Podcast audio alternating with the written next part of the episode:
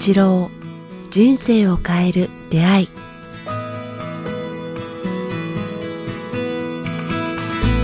こんにちは早川洋平です。北川八郎人生を変える出会い。北川先生今日もよろしくお願いします。よろしくお願いします。先生全然本題と関係ないんですけど毎日服、まあ、着るじゃないですか、うん。その服を着る時って、まあ、よっぽど何かすごい清清掃しなきゃいけない時以外は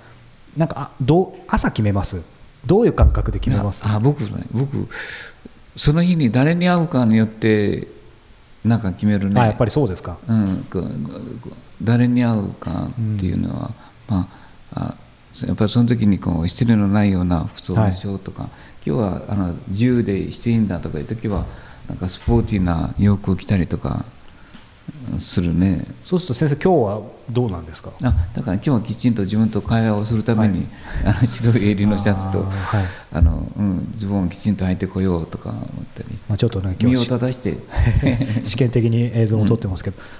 と言いながらすみません。先生は自由な時スポーティーな格好と言いながらすみません。僕まさにスポーティーなんですけど大丈夫でしょうか？失礼ないでしょうか？さあ、えー先週先々週と、えー質問いただいてきましたが今日はですね、えー久々にちょっとテーマトークをしたいと思うんですが、えー先生このテーマ読んでもいいですか、うん。えーまあ、いろんなテーマあると思うんですけど今回はですねやっぱり誰にでもあると思います。人生の分岐点、まあ、ターニングポイントって言ってもいいかもしれないですけどこの選択まあね右か左かもっと言うといくつか選択肢あるかもしれないですけどその迷った時どうすればよいか。ねえいきなりこの問題って大きくて難しいね、はい大きいですけど必ずありますよね何にも用意してないから、はなんて答えたらいいんだろうと思うけども、ううんん自分のことを振り返ってみてはい。ねえ分岐点っていう。そもそも分岐点って、あすみません口挟んじゃいますけどあるんですよね。なんかそういうと全部分岐点のような気もするし、まあ一立ち止まってどうしていいかわからないっていう時あるよね、はいはい。どどっちの道がいいのかとかいうのはあるね、うん。それといつも思うのは分岐点というよりもこう人生ってこうなんか船のへさきっていうかね、はい。トップに立って海を見てるようなもんどこに向かっていってるかわからないっていうかあるよね。わかんないですね。こっちを見てあの選んでも、はい。こっちを見ても広い海原で本当ですよ。景色が見えなくて未来が見えないからこの道がいいのか左がいいのか右がいいのかねいいのかっていうのは分からないと思う。下手したらコンパスなかったら右がいいのかって右に進んでるかすら分かんないですからね、うん。どこが右かすら、うんうん、だからまあそういう意味での、まあ、この、まあ、早川君のこの質問はすごいなんか大きいっていうかね、はい。僕は大きい質問させてもらいました。大きいですね。でも僕もまあ抽象的にしか言えないんですけども、はいまあ2つか3つか選択肢があるとしたら、うん。僕としてはこうなんかねどちらの道がなんかなんとなく輝いて見えるか利益があるとかね、はい。面白いとかいうのもよりもなんか自分自身がどちらが輝いてるか輝く。まあその道がどちらが輝いてるかというのをまず見たらいいなと思うんですね。で2番目はその道を進んだ右と左例えば話、右と左があったとしたら他人の笑顔に囲まれているかどうか。はい。たとえそこはこうわあこの道は大変やなと思ってもいやそこ大変やけどその向こうに笑顔がうん描かれてるか、かえってこう苦労の道を選ぶと迷った時は第三の一番苦労した道苦苦のある道難しい道を選べっていうのが言葉だと言いますよね。あるよね、うん。僕もそれも正しいと思うね、うん。一番難しいとこをくぐり抜けるとなんかとても綺麗なとこに出たっていうのははい。自分の中にたくさん経験がありますね、うん。だから軽くて行きやすくて簡単な道を行くとなんかかえって遠回りになったっていうのは、遠回りというか人生の中でなんかいい時間じゃなかったなって利益とかなんかざ雑念と雑雑居ビル なんかそういう、うん、なんか混乱したなんか中で生きてきたなっていうのはあるね。それこそね先生もう結構前の回でもあのショートカットするなというかねうん人生を。あそうなんよね、ショートカットはあんとしない方がまあお多くの人はみんな同じことを言うと思うよね。僕も同じことを言いたいね、ショートカットするとどうしてもこうなんていうかこう後でねつけきますよね、隙が来るし自分の中にあるいつもうんなんかね利のある方ばっかり選ぶというか、うん、なショートカットっていうこと自体がそうですもんね。なななんていう？ななんか世知がない人間になるというか、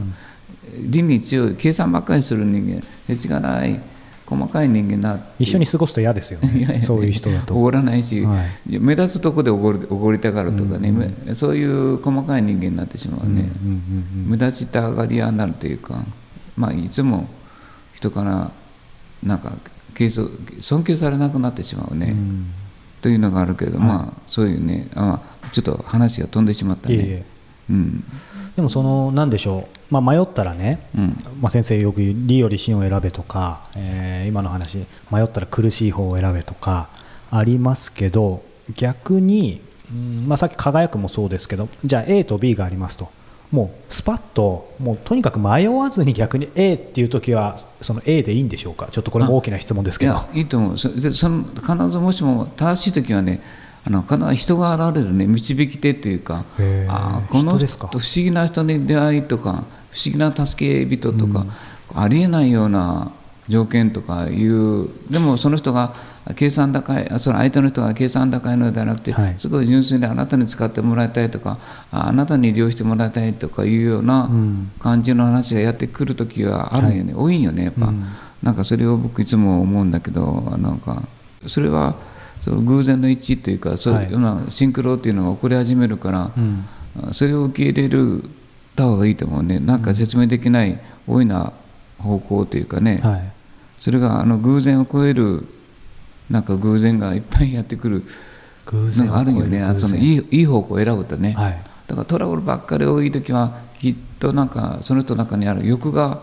あーなんか衝突を招いてるっていう感じがするから、その時は速やかにやめた方がいいと思うね、パッとやめるっていうかお金いくらつぎ込んでてもパッ。ああですよね。うんそのやっぱねこれだけ時間投資してきたからこれだけお金投資してきたからっていうと引けないけどそこをパッとやっぱ引そくかですよね。こで引けなくなると深み入ってしまうよね。本当ですよね。だけどそこの勇気とかって練習ね、あこれ以上やるとこれ前以上前も経験したなここはここから先はもう泥沼やなと思ったら、パッと引くっていうかね。引き際ですね。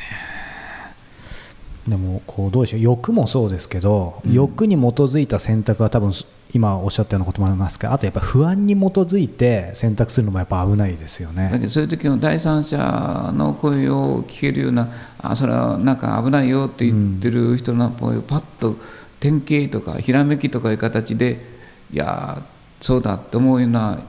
時はパッと引いた方がいいね。うん、うんうんなんかそういう時あるよね。そういう、はい。あとは神に委ねるっていう方もあるけどね。もうずっと申し上げたように。あーはいはい。あの神種あなたの導きに従うもう日もさっちもいかないっていう時も、うんうん日もさっちもいかないとかいう時があっても八方下がりっていうやん。はいはいはい。ここの間も話しましたね。言ったよね前。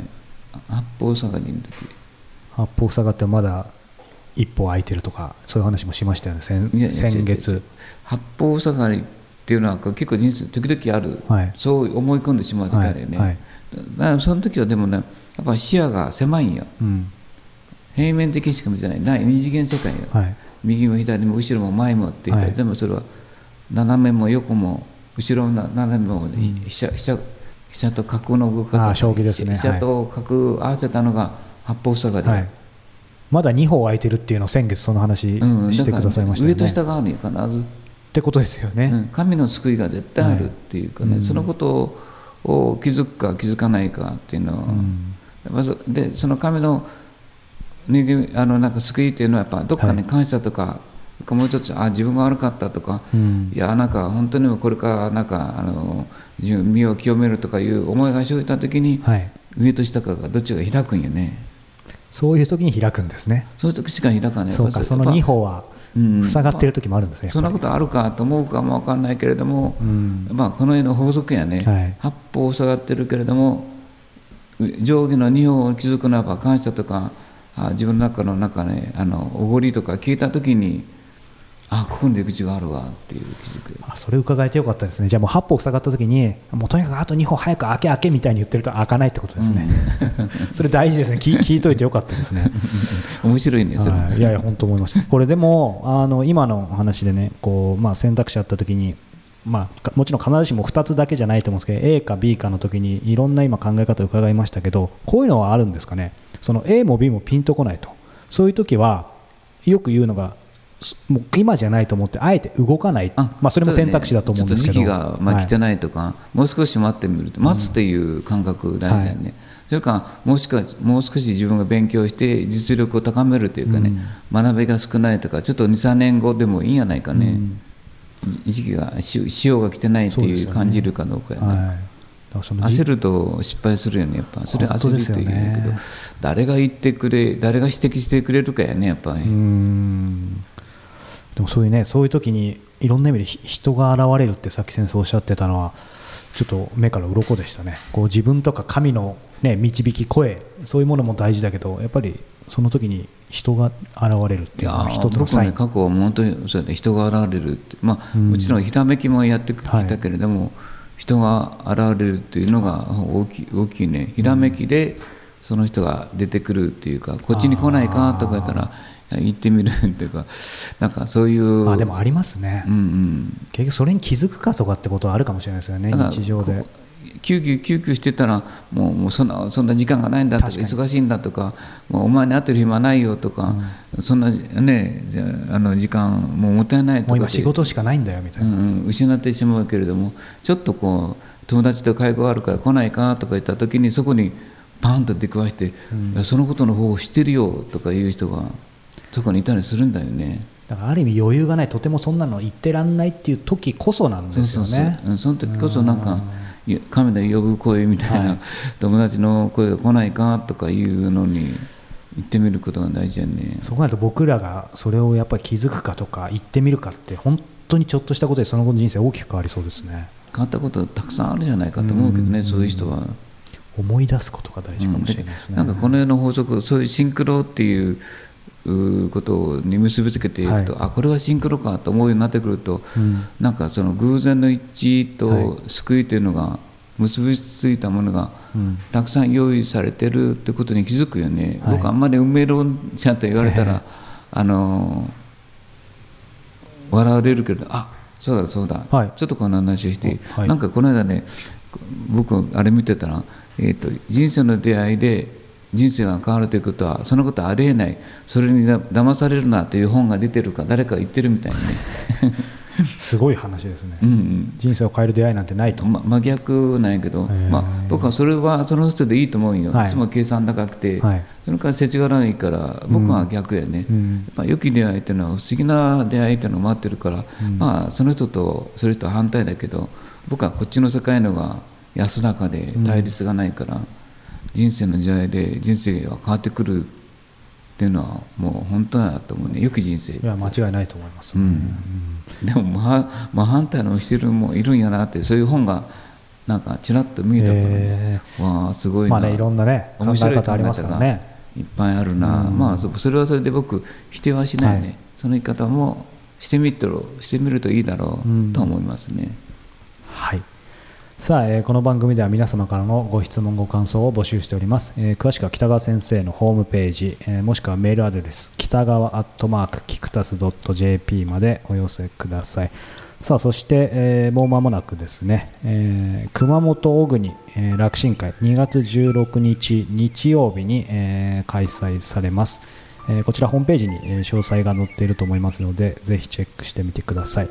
さあ、えー、今週も、えー、サポーターの皆様のご支援、えー、そして、えー、リスナーの皆様が聞いてくださるおかげで、えー、この番組をお届けすることができました、えー、これからも先生と皆様へ、えー、役に立つお話をしていきたいと思いますので、引き続きお聞きいただければと思います、はい、北川先生今日もありがとうございました。こちらこそありがとうございました。よろしく